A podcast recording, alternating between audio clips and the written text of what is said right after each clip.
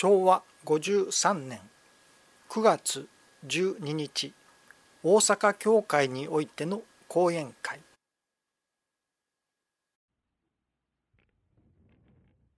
こんにちは、おかげまして まだあ教師の、うん、拝命をいたしましてから、えー、10年しか経ちません私、えー、言うなら皆さん方の方が、うん、立派なご信用をいただいておられるんですけれどもまあ大田区にも教えられるというようなことがございます。何か今日の今日推進の何かのお役に立ちますならありがたいことです。どうぞよろしくお願いいたします。ご無礼してうん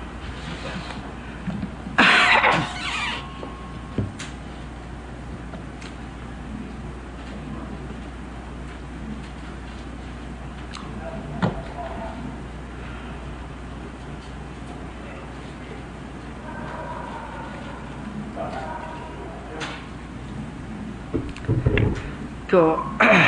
こちらへ参ります。あの車の中で、えー、飛行機の中で。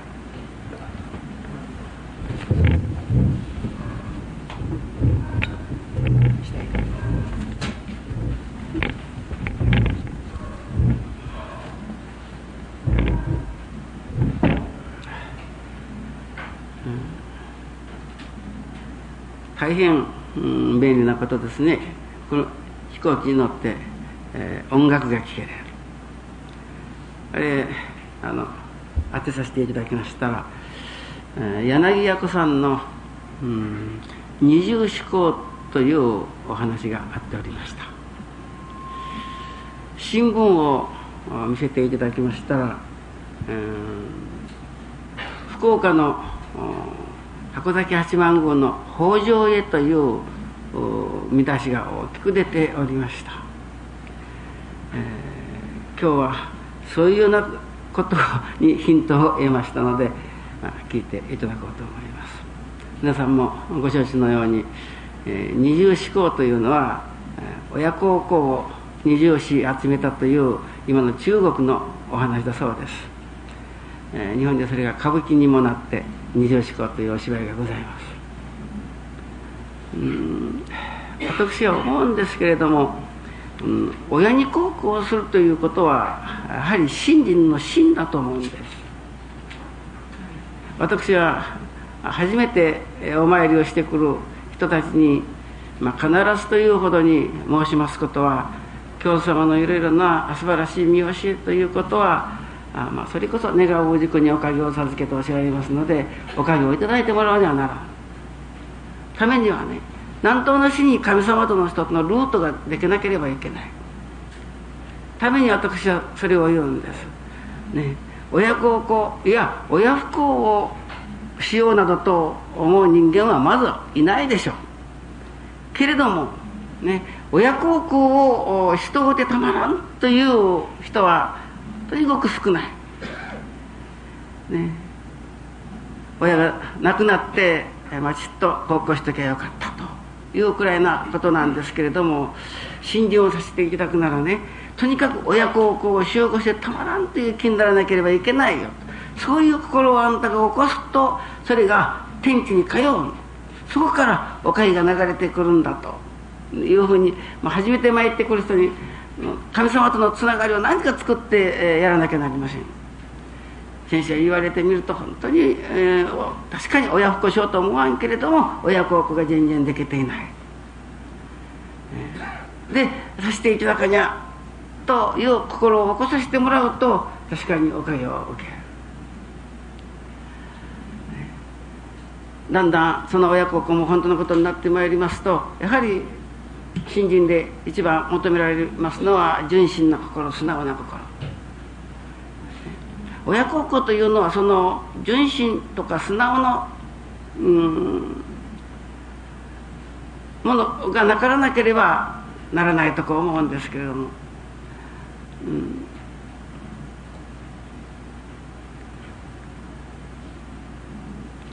歌舞伎でさ、えー、やります。例えば二重四股なんか、それこそこの間中にタケノコがあろうとも思われない時にタケノコが食べたいという親に、ね、この間中にタケノコのあろうはずとは思われないけれども親がああ言われるからと言うて竹やぶに入ってタケノコを掘るというお芝居、ね、なるほど。干潮のことですからタケノコは掘り出しませんでしたけれどもそこには自分の長年求め続けておったものがいけてあったというお話なんです。新人させていただいてこの辺のところを後人もがいただきまた味わわせていただくとです。求めておるものが与えられない。ねおかげをいただきたいと思っておっても、ね、その手前のところであやふやになってしもうてそれを貫かない。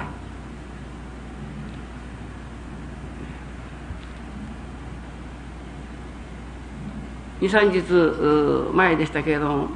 うんお父さんが2人の子供を連れて参拝してまいりました。1人は小学校の1年生。1人は2年生。双子のようにしておりました。どういうことかというと2人が皮膚病で晩両親を休ませない。2人ともかいかいと言い出して。それで、まあ、おかげをいただきたいと言うて、うん、参りましたからお手伝いさせてもらいましたら翌日お礼に出てまいりました。おかげをいただいて1年生の方の娘はもうその晩から不思議に貝殻なくなったとこそれでどうぞまた上の2年生の方になる娘もおかげをいただきますようにと言って申しますから私はね神様がおかげをくださった信心もできんけれどもおかげをくださったけれどもねもう一人の子供はあんた方夫婦の信心によっていただかにゃなと言うてお話しさせていただいたことです。神様はなかなか抜け目がない。ただおかげだけは渡しなさらん。言うならばおかげを渡したら信心を渡そうとなさる、ね、その信心がです。例えば難しいこととかあ理屈に、えー、奪ったことではなくてもです、ね、なら親孝行を本気でしようという気になると、ね、おかげがいただけれる。しかも信心が分かってくるともっと大きな親が分かってくる。もっと大きな親が分かってくる、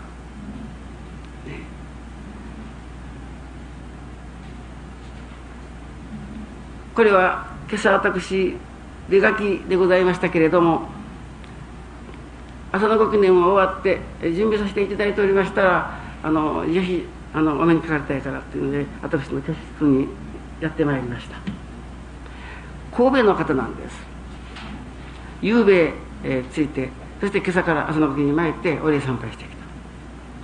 ご主人があ船乗りなんです。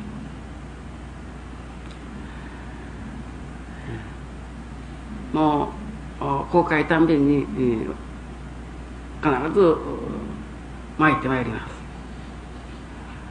まあ大変いろいろおかげをいただきますがもうこの度はもう大変な広大なおかげをいただいたところ。ちょうどあ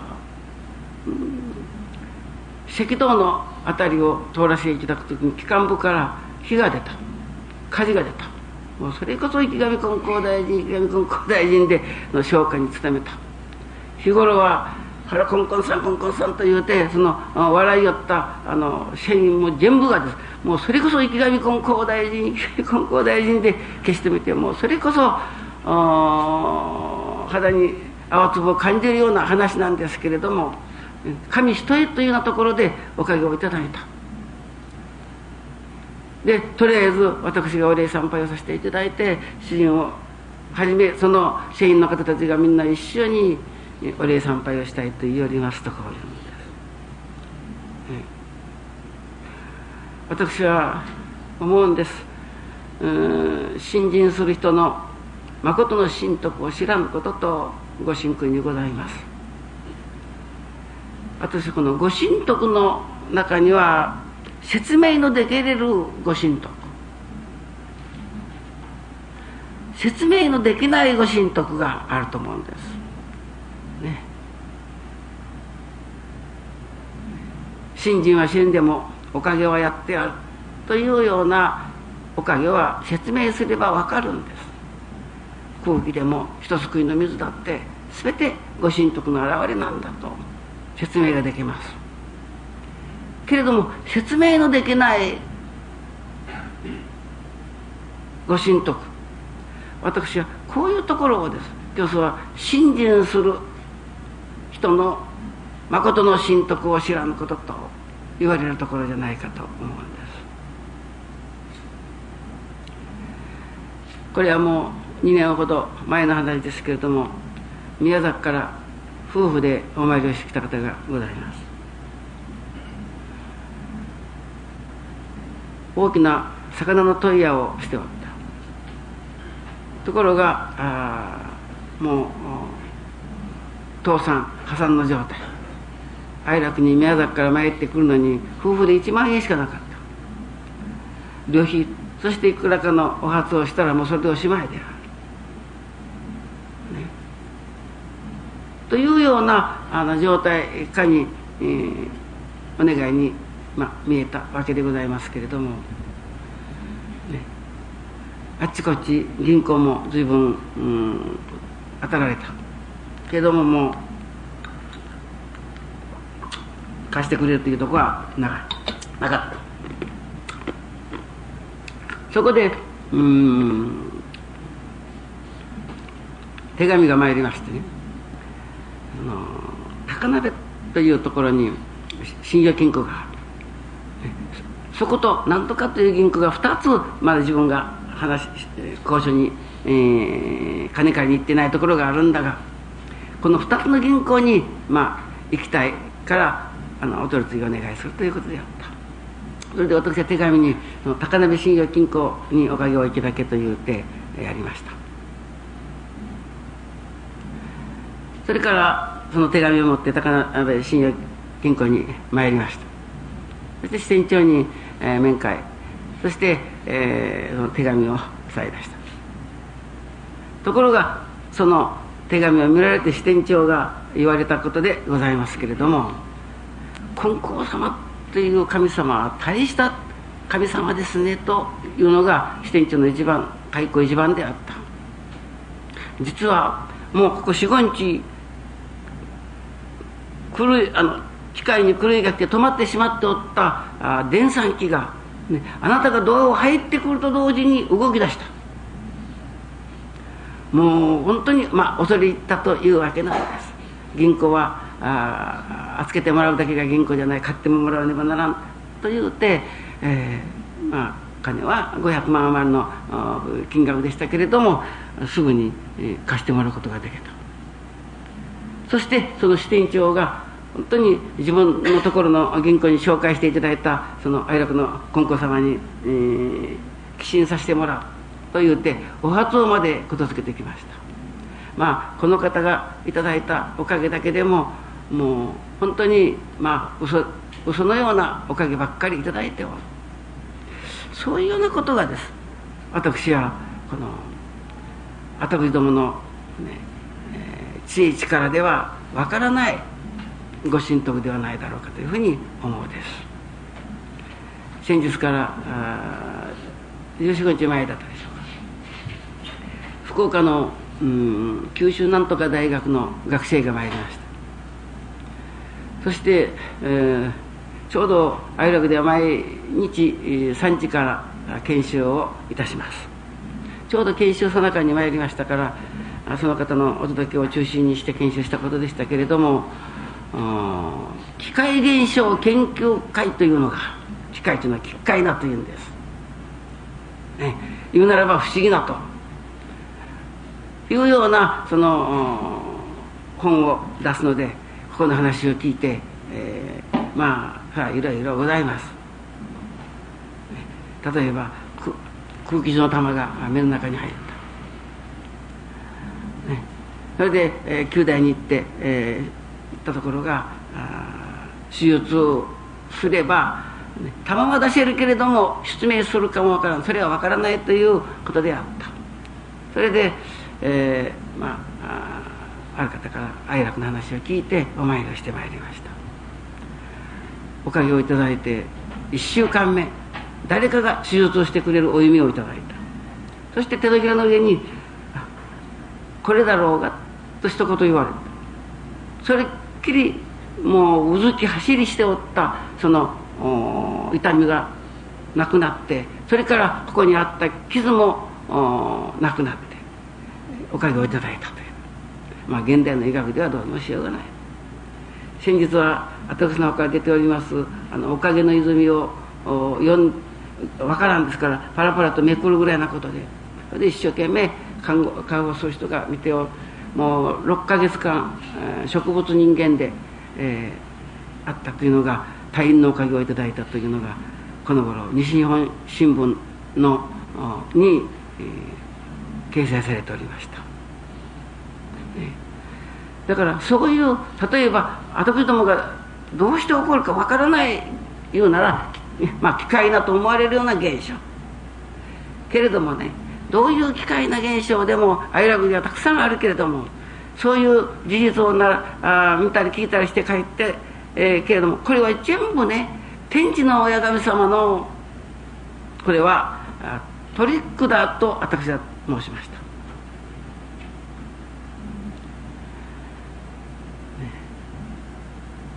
天地の中にはもう千年万年かかっても丸をせずにはおかんという働きがある。そういう働きの表れがそういう機械現象を起こすことがある。私の村に田中という婦人が熱心に参ってくる。お父さんやら主人はまだ死人がありませんけれども亡くなった。いわゆるどこでもありますように財産争いというてもその何人もある中の一人の娘さんが近くの町に嫁ってはその人が遊び人まで、えー、使うてその、うん、財産をもっとよこせという、うんまあ、難題を持ってきた。あ嫁さん門口も大変心配して、まあ、お願いに参りました。そしたら23日してからその娘さんがもうそれこそ兄さんに対してお詫びに来た。というのは今朝から不思議な夢をいただいた。そのお父さんが枕髪に立てなかった、ね、そして兄弟仲良してくれよと言われた。と自分たちがあまあ道ならぬことを言ったり強欲なことを言ったことを、まあ、お詫びに来たと言って、まあ、無事に、えーまあ、済んだという。果たしてその御霊様がね本当にのこのこと人間の枕元にやってこれるだろうか、ね、そんなことはない、ね、これはやはり嫁の信心が天地に通うたそして天地の親神様が言うなら生前の言うなら父親の姿を見せてあれがよそのお父さんが来て、えー、兄弟仲良してくれって言っても聞きませんからね。だからそのその本当のお父さんが枕神に来て見歌ったこういう、ね、そういうような話がたくさんある。そういう話を、まあ、聞いて大変、うんまあ、喜んでおりましたけれども私はそれは全てがね天地の働きの中にもうそれこそ機械な現象はいろいろあるけれども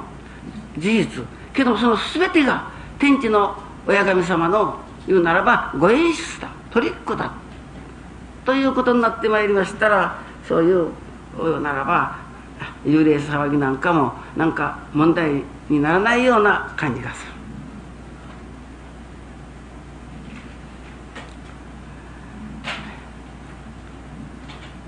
私どもがねそういう特別な神様のこれは信心をいただかなければわからない。ただし信心があってもそれを信じないとかわからないという人もたくさん信心する者の誠の信徳を知らぬこととその誠の信徳が現れるほどしの私はおかげをいただかなければ教会にもそういう比例が立たなければ私は本当の言うならば人は助かり集まらないと思うんです。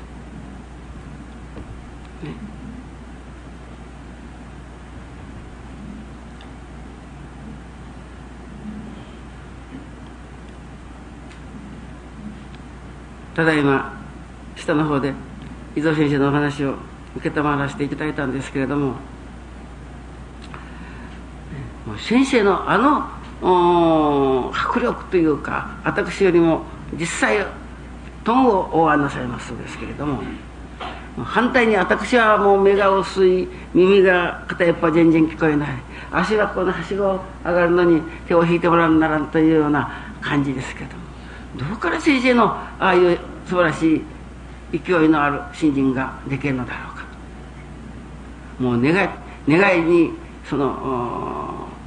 うん、徹しておられる先生のご信心ぶり私はつい23年前まではねもう本当に金光様のご信心はお詫びだ、お詫びに徹すお礼に徹すそこから神様との交流がいただけれる、ね、そしてそれが一番良い品の良い新人のように思っておった。ところが伊園先生のお話をだんだんいただくようにいただく、まあ、本で読ませていただくぐらいお会いしたのは今日が私初めてなんですけれども、ね、願いの新人ということを言われる。私の方に、うん、井上和子という信者がおります。大阪の方へ主人が転勤になりまして、えー、こちらへ行ったらどちらの教会におかげいただいたらよかろうかと。近いところにおかげをいただいたらいいというので伊豆にご縁をいただいた。そして、えー、年に1回2回帰ってくるんです。そしてもう伊豆のご比例の模様先生のご信心をもう一生懸命話すんです、ね、先生は言われますと。もうとにかくもし自分がね亡くなる時に失点発動の苦しみを持って死んでいくだろう。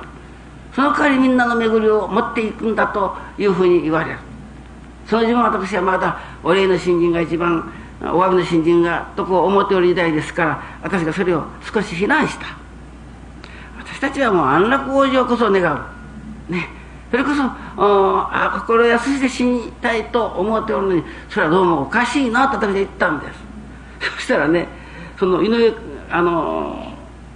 井上と言いました今読めてる森と言います。森和子さんがねその声上げておいおい泣き出したんですよ。先生あなたのようなことを言われるなら伊蔵の先生がかわいそうだって言ってから泣きました。伊蔵の先生という人はもう随分魅力のある方だとその時は思いましたけれどもしかし願いの新人がそんなに素晴らしいものとは思わなかった。最近私の方では和行というものを減廃いたしました。和行するものはもう破門だと。今愛楽でちょうど教職をいただいた人たちが50名余り毎日修行いたしております。その人たちが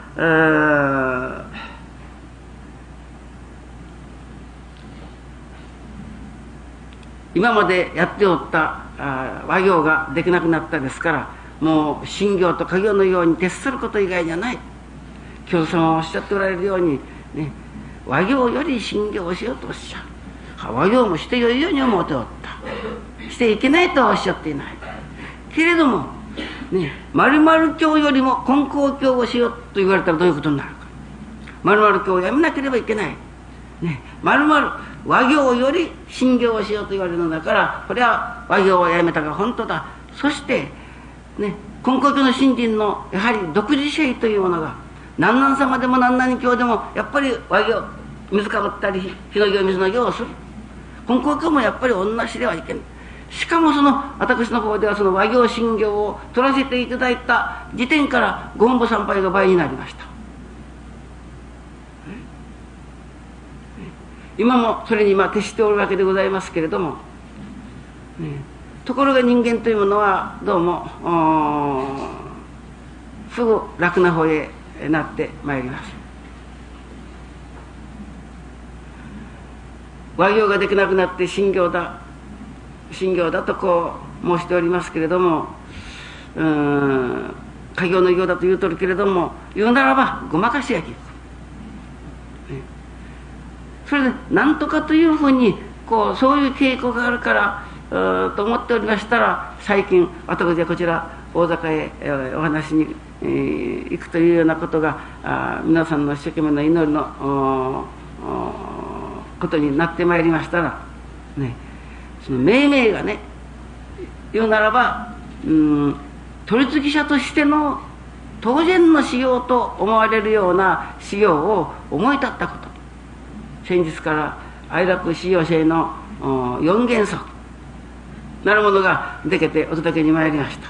まあ例えて申しますと朝の時間を大切にいたします、ね、自分で、えー、求めて楽をしようとは思いません。座業に徹します、えー、門外不出。お許しをいただかない限りは出ませんと。いったようなあその修行を始めました。何かしらんこうまたシャンとしてきたような気がいたします。大変難しいことのようだけれどもそれをね一つ徹して抜かなければいけない。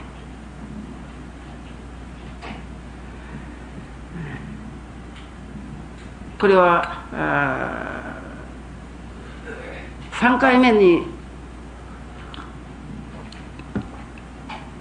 えー、2回目に見えた時だったでしょうか。こちらの青年教師の方たちが。井上先生があのちょうど食事の時に私に、えー、伊豆の先生に「実意丁寧とはどういうことですか?」と。と言うてお尋ねした。そしたら先生がどこかねをなさってから「実意とは執念のことですよ」とおっしゃった。さあところがどっこい分からんのです。それで私に聞いたら分かろうというのでそのまあ問われたわけでございましょうけれども私も分からん。実技丁寧とは執念のことだ。私も分かりませんよと。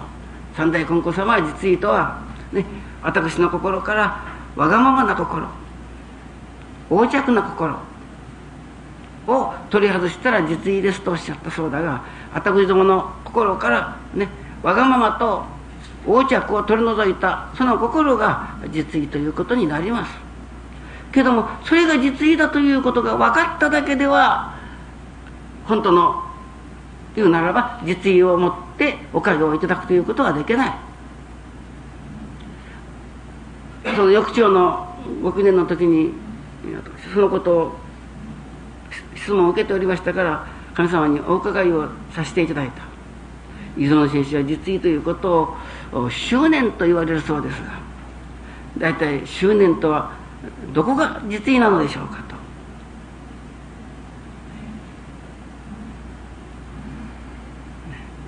そしたら神様からね執念とはね貫くことですというお知らせをいただきました、ね、だから貫かなければおかげにならん、ね、十里の道を例えば栗とっても言うならば十里に到達することはできない。そこの辺でぐずぐずしておったんではいつまでたっても十里のところへ到達はできない、ね、だからこうと決めたことを貫くということが実に丁寧だということを改めて私分からせていただきました。それでそのことを、まあ、私のの修行者の先生方に話すんです。ね、なるほど、ね、今まで、ね、もう信行制すればよい。開業のようと。そして夜はあまあちょっと明日にでも行けれ、ね、私のでは大払い信行ということをやります、ね、それでその大払い信行もしたりしなかったりというようなこと。といったようなそういう傾向がありましたのがそういう神様へのお誓いをさせていただくようになって非常になんかきちっとしたものが教会全体にみなぎるようになった感じがいたします。先日私テレビを見せていただいておりましたらあ山田五十鈴という、まあ、大女優がおります。今東京でお芝居をやってる。それにあの西郷輝彦という歌手が一緒にその大女優山田五十鈴を相手にして、え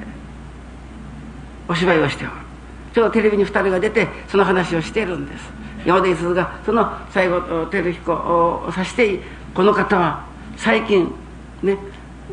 劇の中で鼓を打たなければならないところがある場面がところが最近西郷さんの鼓はもう抜けましたとこう言ってるんです、ね、音が抜けるんです、ね、もう本当に私は、まあ、素人であんなそのあれができる、まあ、感心するんですけれども、まあ、やはりそういう人の熱意をですね持ってやる。例えば鼓でもです、ね、ただそろっとこう打って打つまあ撫でさせる人だけではいつまでたってもそれは10年経っても一生かかっても抜けるということはないでしょう。だから今私がうちの修行者に申しますのですけれども今させていただく例えば落語はせんと落語もさせていただくもんだと決める神様がさせずにおかんという働きの起こってくるまで言うならば抜けるまで辛抱しなさいよと。しかもねその調子が分かってくるようになると楽しくなってくるんだ。ありがたくなってくるんだ。これは例えば私若い時にあの三味線を弾いたことがございますけれども、ね、三味線は大体調子が合うようになりますとあとは面白くなってくるんです。これね。だからというてねこれが煮上がるだよこれが三下がるだよと言うて教えてもらってもなかなか分かるもんじゃないです、ね、それこそ師匠の弾くのになろうって弾いていくうちにです。だんだんはこれが煮上がりだな三下がりだなというように調子がピシッと分かってくるようになる。信心もねその抜けるまでまたその調子が出るまでいや分かるまで、ね、私は実意丁寧を貫かなければいけないと思うんです。ね。教様のお伝記の中にもありますように。ね。あの新人撤去の場がございますね。そして、えー、この方は、ね、お上に対しても実意を貫き候かという言葉がございますでしょう。その貫くということなんです。そこに言うならば調子が調子が分かったからというてそれで全部ということではありませんそれはそれ名人と言われる上司と言われる人たちはね例えば三味線なら三味線でもです。ね、いつまでたっても言うならば、自分でこれは良かったというような音色とか良い曲を弾くなすことはないというほどしに、やはり三味線の道でも厳しいんだと。教水神根高大いう例えお互いが目指させていただいておる私ども。その私どもがです。せめてその母は、この道を行けば絶対だな。この道を行けばいよいよ間違いがないな。という確信のできるところまで私は貫かなければいけないと。言うなら調子がわかるまで。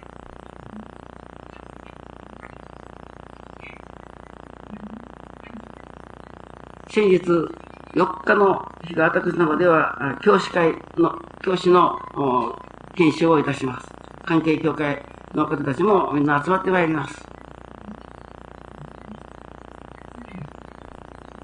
その中で、うん、山口の、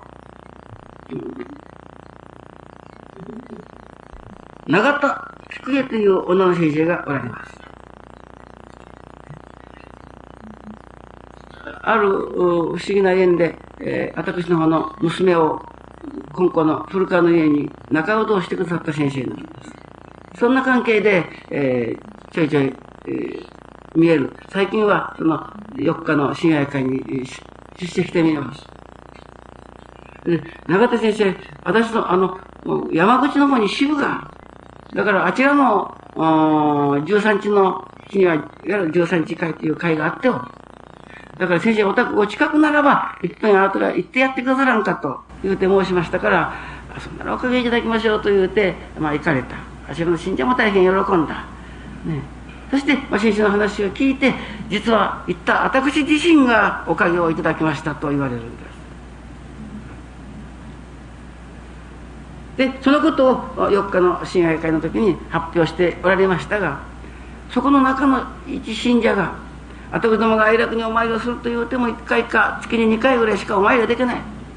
愛楽の先生は、とにかくしっかり大払い診療しなさい。ね、大バレ信行言うなら10回そしてそれを10年続けたらあなたの願いは必ず成就するよというふうに私は申します、ね、ですからその大払い信行を10巻ずつ毎日上げさせていただいて、ね、おかげをいただいておりますがこの頃はうちの神様が生き生きとして見えましたという、ね、アイラブではあのおいさんということを申します、ね、神様のあがこの勇み立たれる時に皆様ご承知でしょうか。そのカチッといったような音が出るんです。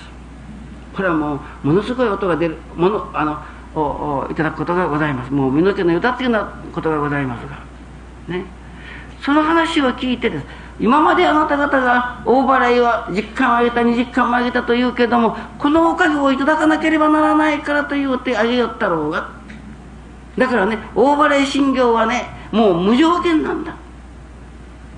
言うならば大払い信行を一生懸命あげさせていただいておるとね。ね神様が生き生きとして見えるということは神様が生き生きと元気づきなさるいつでしたか？お店の新聞に、えー、ある先生が書いておられたその見出しのところだけしか覚えていませんけども近頃お宅の神様が永遠出張になったらしいんですかといったような見出しでなんか新聞に出ておりましたですね。本当に私は生き生きとした働きがないならば確かにもう手間がらんことになってござる。足も動かんことになってござる。ね。そういう言うならば状態のところでは神様がだんだんね枯れ果てたようになってしまいなさやはり生き生きとしたおかげをいただくためには神様にまず生き上がっておらにゃいけん、ね、言うならば大払い信行日々欠かさず立て祭るということは神様へご審判をお供えするようなもんだよと私は申しております、ね、今それが大変熱心でもう本当に、えー、夜私の9時までですけれどももう11時頃12時頃までもあの大林信道一生懸命皆さんがやっております。なるほど神様が生き生きして見えるだけではない。もう自らの心の中の神様までが生き生きして見えることにみんながたまがっております。ある時に私の方の池田という教師が一晩、うん、その大林信行を怠った。そしたらお夢の中に、ご審判がネズミかなんかが半分こうかじったような感じで、えー、陰ておるところを頂いた。もう本当に一日大払い信行をかがしたらもう神様にこういうご無礼ができておる。と言うてあのお届けをしたことでございますがです。そのあの山口の西市教会です、ね、永田菊江先生が新学園の時に発表しておりましたことはです。もうその話を聞いてなるほどと思って帰った。けれどもそれを大林信がしようとまでは思わなかった。ところが朝にもうそれはもう身の縮むようなお湯をいただいたというお話をしております。それがねその神様にお供えをしてやるはずのご審判が空になっておる。その空になっておるご審判にこうむしゃぶりついてかじりつこうとしておるところをいただいたと、不思議です。根高教の教会というものは根高教の看板をかけ取りゃです。その教会の維持ぐらいはもう必ずできるです。ただ信者が教会維持のためだけにわずかばかりの信者がおるといったようなことで神様に対して愛するね。そこでです。神様に言うならば誠の神徳を知らぬことというそういう言うなら神様が人間の知恵力ではわからないほどしの働きを表してくださる。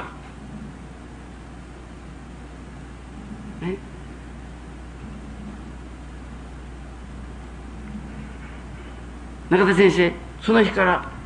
毎日大豆を10粒用意しましてそれでその午前中に実感午後から実感お供えをさせていただくことに、いたしました。この話を今度前の教務所長先生が私にちょっと見えたことがあるんです。そしてその話させていただいたらすぐお礼状の手紙に私の方でも大払い診療を始めましたというのをお手紙をいただいた。それは大払いの内容の云々が言われますけれども、ね、私はそれはね私はもう理屈でやった言うのじゃなくてもう自分が助からなければならない信者が助からなければならない。神様もまた生き生きと助かってくださらなければならない、ね、もし大払い信仰で神様が生き生きとして見えるならば、ね、生き生きとした働きが起こらないはずがない。それこそからのご心配木にかじりついておるような教会やら教師やら信者やらたくさんありませんでしょうか、先ほどから申しますその神戸から船船鍛冶の神人へというところで助かった。日頃は「コンコンさんコンコンさん」と言うてからその、まあ、軽蔑したようなことを言うておった社員たちももうその時ばかりはコンコン様コンコン様でそのお水をかけたという、ね、そしてもうこれは本当にコンコン様のおかげだよと神戸からその、まあ、たくさんの社員の人たちがお礼参拝をさせていただくと言っておる、ね、先ほど宮崎の兄という人の話をさせていただきましたがその今宮崎支部の支部長をしておりますがそれが広がりに広がって今は高鍋それから延岡に各支部ができるほどしに助かっております、うん、だからそういうおかげをです。ならいつもなら神様くださるというわけではありません、ね、先ほどもあの子供の皮膚病の話をしましたがです。神様はなかなかその辺のところが抜け目がない。2人の子供が皮膚病で難行しておる。お願いに来た。もう1人はあっという間におかげをいただいた。だからもう一人の方もどうぞと言うてきたけどももう一人の方はこれから夫婦の新人だよ。願うべきにおかげを授け次には理解を聞かせてもらい教えをいただいて、ね、教えを行ずるところからまた姉の方のおかげもいただけようそして神様がだんだん教えてくださる働きが起こってくるのでございます。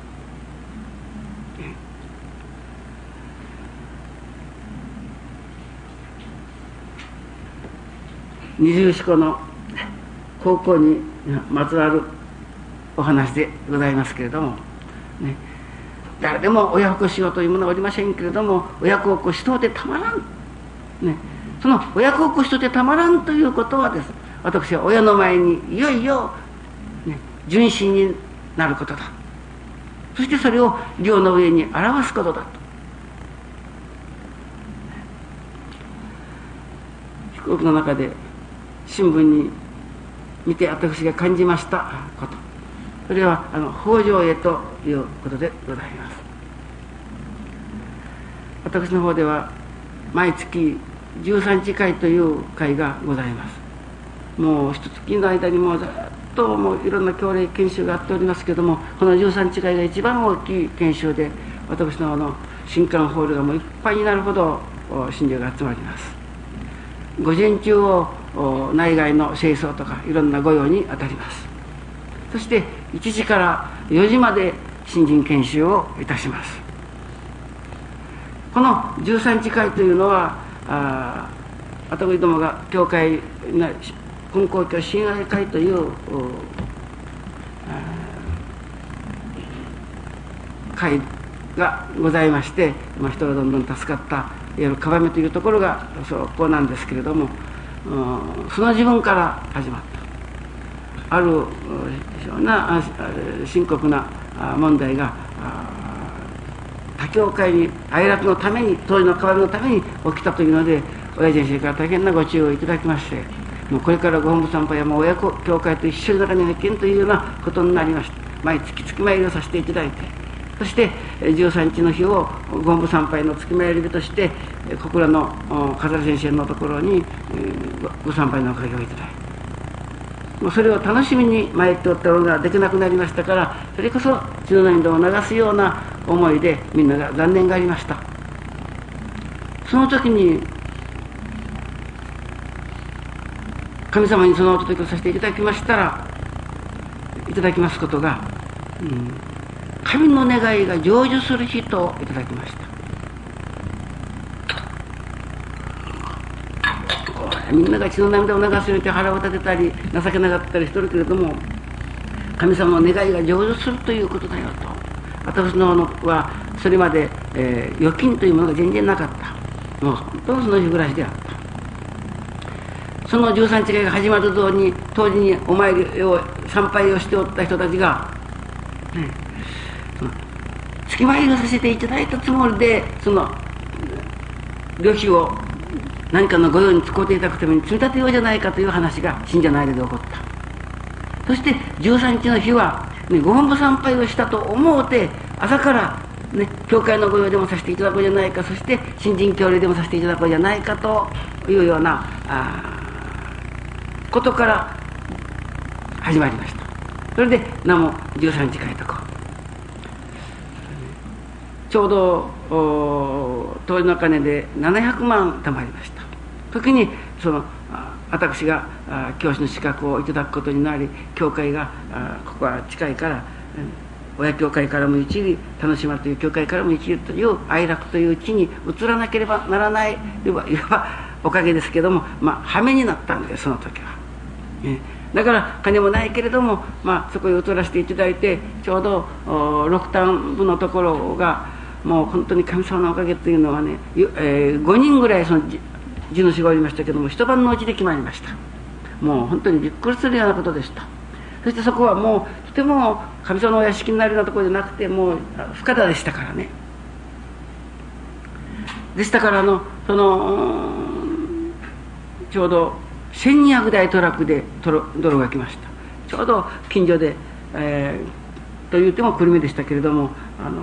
山を壊してなんか自動車学科なんかができるっていうのでその泥はいわばタダでいただいてきましたけれどもその、うん、トラックにの車代に払うその車が代がちょうど350万そうするとその土地を購入させていただいたのが350万そして業者が小さかったですからそのあのお披露目が建立毎日しました。それでも2年半かかりました。2年半の間に、えー、もちっと用意のもちっと立派なもの材料ももちっとというふうになって、まあ、現在のお披露目が建立されたんですけれども、ね、ちょうど2年半終わった時ににあのお金はもうきっちり揃わせていただきました、ね、今日ではあその上にこの頃10年の記念祭をしました時に駐車場を4単買いました。そこにまた土を持ってもうその4単の駐車場がいっぱいでした。それで今度はその4単の駐車場のところに愛楽ではあの、まあ、ささやかなビルができることになりました。今修行者だけが50何人おりますからもうその修行者部屋もう荷物置き場になってもうあのホールにみんなが寝ておるというような状態なんです。ですからあそのもうやむにやまれんでそういう計画ができて竹中組が5億の大体予算でこの11月から着工するようになっております。おかげをいただいて、えー、1億2 3 0万はすぐ集まりました。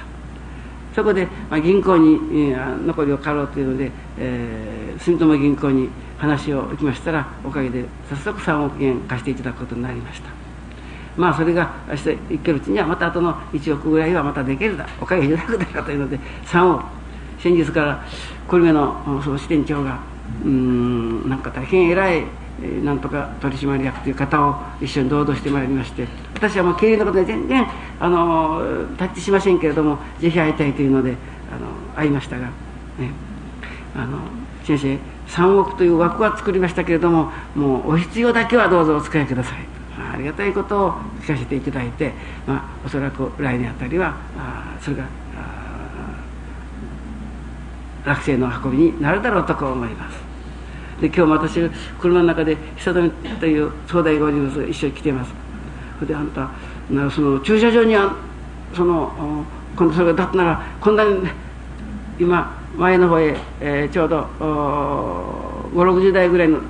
泊まる駐車場はございますけれども、この次のなら記念祭地ではどうするかと、まあ、どうしても56単はあ購入しなければならない。と、うん、やっぱり相当なあ坪数になりますね。やっぱ4500坪余りは必要だということになります、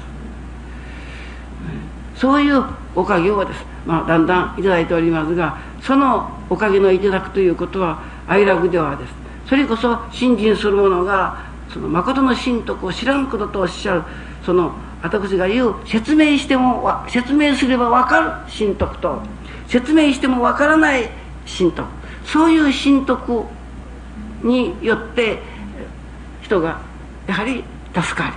次から次と新人の輪言うならば巧妙な輪が広がっていっておるように思うんです。13日会ができまして最近では事業団ができました。その13日会がこうやってできてからお披露目ができる土地をだんだんこう活用する本当に13日という日はいよいよもって神様の願いが成就する日だなというふうに私は思ってありがたいことだと、まあ、思っておりました。ところがです、えー、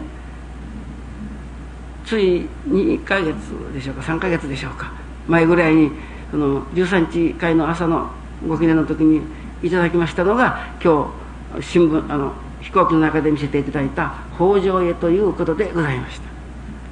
どういうことであろうかと。北条ということは言うならばあの生き物をこう北条するという意味なんです。しかも13時会の日にいただいたのですから母神様は詫びれば許してやりたいのが親心だとおっしゃるのだから。ね。あの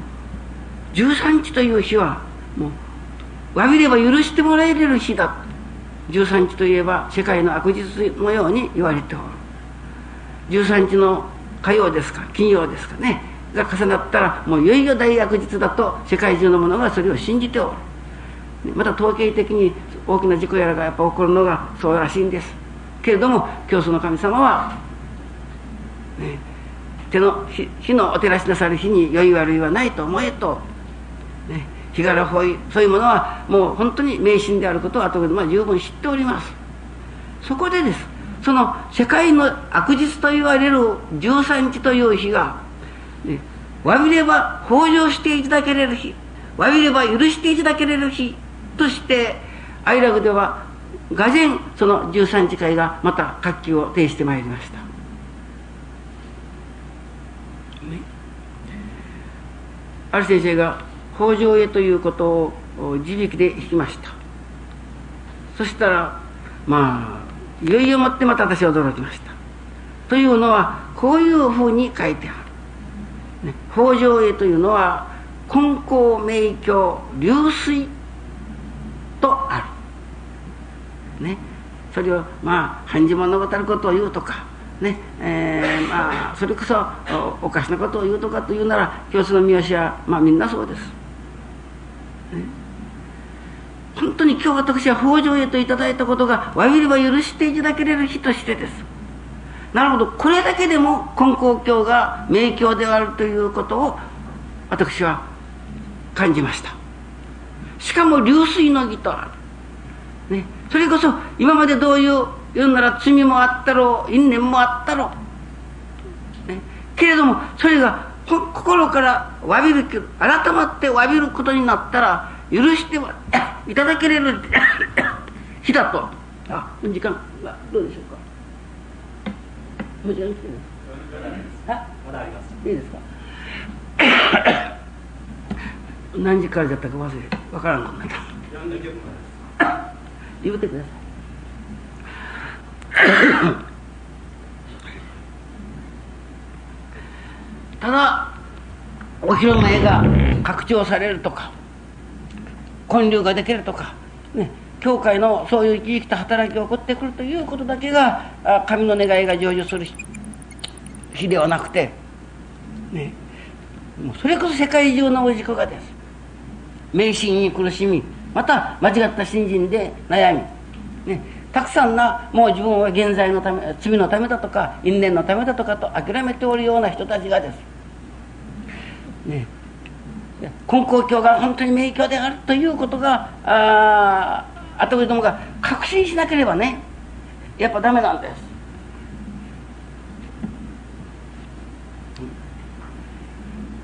こちらの初代があおっしゃあの根高道案内ですか？あれおっしゃったようにそれこそ快略以来、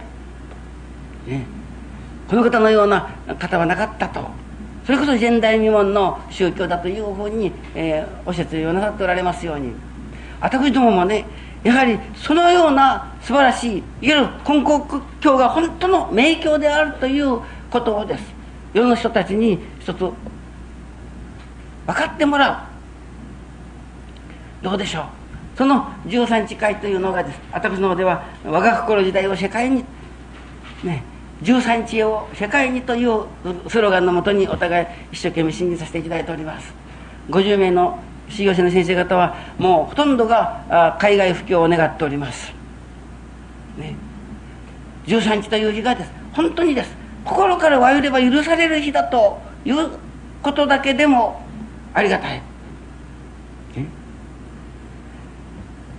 神の願いがいよいよ成就する日。世界の悪日だと言われる日がです。神様の願いが成就する日。ね。言うならば心願成就の日だというようなことになってまいりましたらありがたいことになるだろうとこう思います、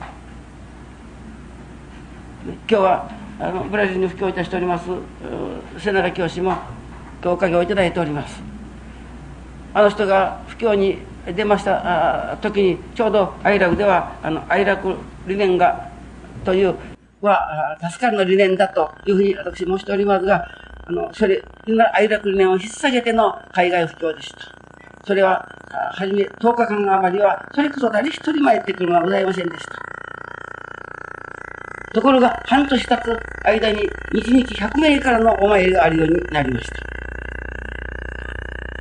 しかも、それは白人があり、黒人があり、現地人があり、もちろん日本人もあるのです。ビリグイという大変片田舎の町なんです。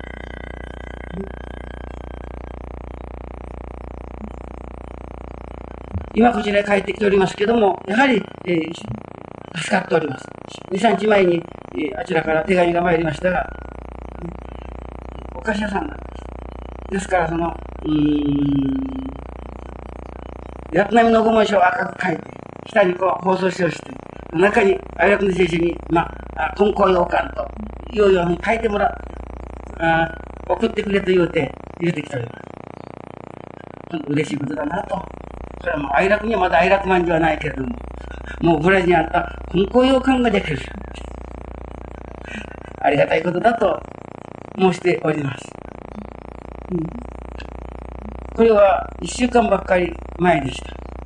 そのビルグイから、あ話は聞いておりましたけども、そんなこと言うと思わなかったけども、3日半かかるんです、バスで。もうそれこそ、もう僻地です。もう、ジャングル地帯なんです。そこのところ政府から、あの、晴れ作業をいただいて、ビルグの教会でしばらく新人の稽古をさせてもらうて、神様と会式までさせていただいて、もうとにかく様々な宗教をしたけれども、本校様のご信心の素晴らしさにも驚いてしまって、しかも、その、どんどん人が助かっていく中に、自分も混じって信心の稽古をさせていただいて、その、神様と御霊様をとして、その、ビルビルか3日半もかかるところへ、えー、出て、まあ、ちょうど1年になる。ね、そこにはね、虎が住むんです。人食い虎。あちらへ行ってすぐ、必ず領事を持っていかなければならんのに、領事を忘れた。もうその意味に限って、向こうからそれがやってくるんです。もうそれこそ生きがみ金光大臣様はね、もう苦言心から唱えることなかった。おかげでその、あ虎がですね、やっぱ横を通っただけで、もう人食い虎ですから、ね、もう人間はもうよそなことしか思ってらんす。そういうね、おかげをいただいて、もういよいよ、本子様のありがたいことが真から信じられるようになった。そしたらどうですかあ最近では人がどんどん助かるようになった。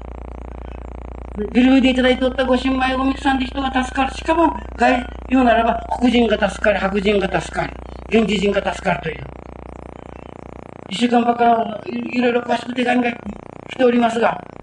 ね。先生、あなたが月内祭の時に気をなさった疑問は送ってくださいって言って